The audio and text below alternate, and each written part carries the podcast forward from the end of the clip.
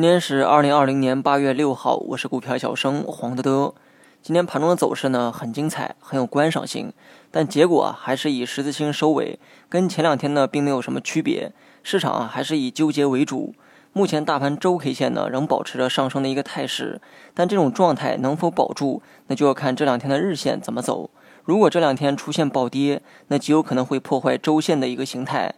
今天上午啊，真就走出了一个暴跌行情，但有趣的是，下午直接来了一个微型的反弹，探底回升之后，今天呢又留下了一颗十字星。如此一来，周线形态何去何从，就要看明天走势了。明天只要不出现暴跌，那么大盘周 K 线形态就能保住，日后继续上行是可以期待的。如果明天只是小涨小跌的话，那也无所谓。首先啊，上涨呢肯定是有利于巩固周线的形态。如果说出现了下跌，只要不是大跌暴跌就没关系，小跌呢也不足以破坏周线。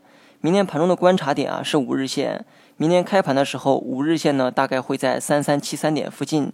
假设明天大盘呢会平开，那么指数离五日线将会非常近，而每当这种情况都会给看盘呢带来很好的一个参考。明天开盘三十分钟内继续观察如何取舍五日线，只要不破五日线的话，全天收阳可以期待。那么相反，早上如果破了五日线，那么全天可能也会表现出弱势。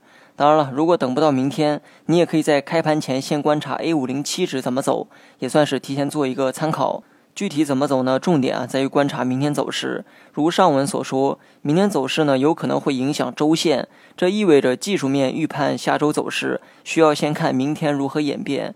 那么在此之前呢，多一点耐心，继续保持五成仓持有。但有一点啊需要明白。至少目前留下的周 K 线是乐观的，那目前你对未来的期盼至少也应该是乐观的才对，因为我们要尊重技术语言，即便它有时候会出错。好了，以上全部内容，下期同一时间再见。